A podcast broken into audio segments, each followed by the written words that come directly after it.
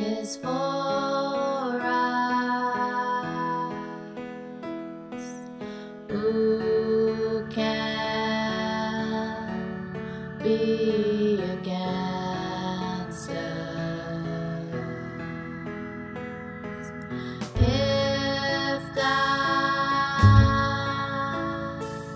is for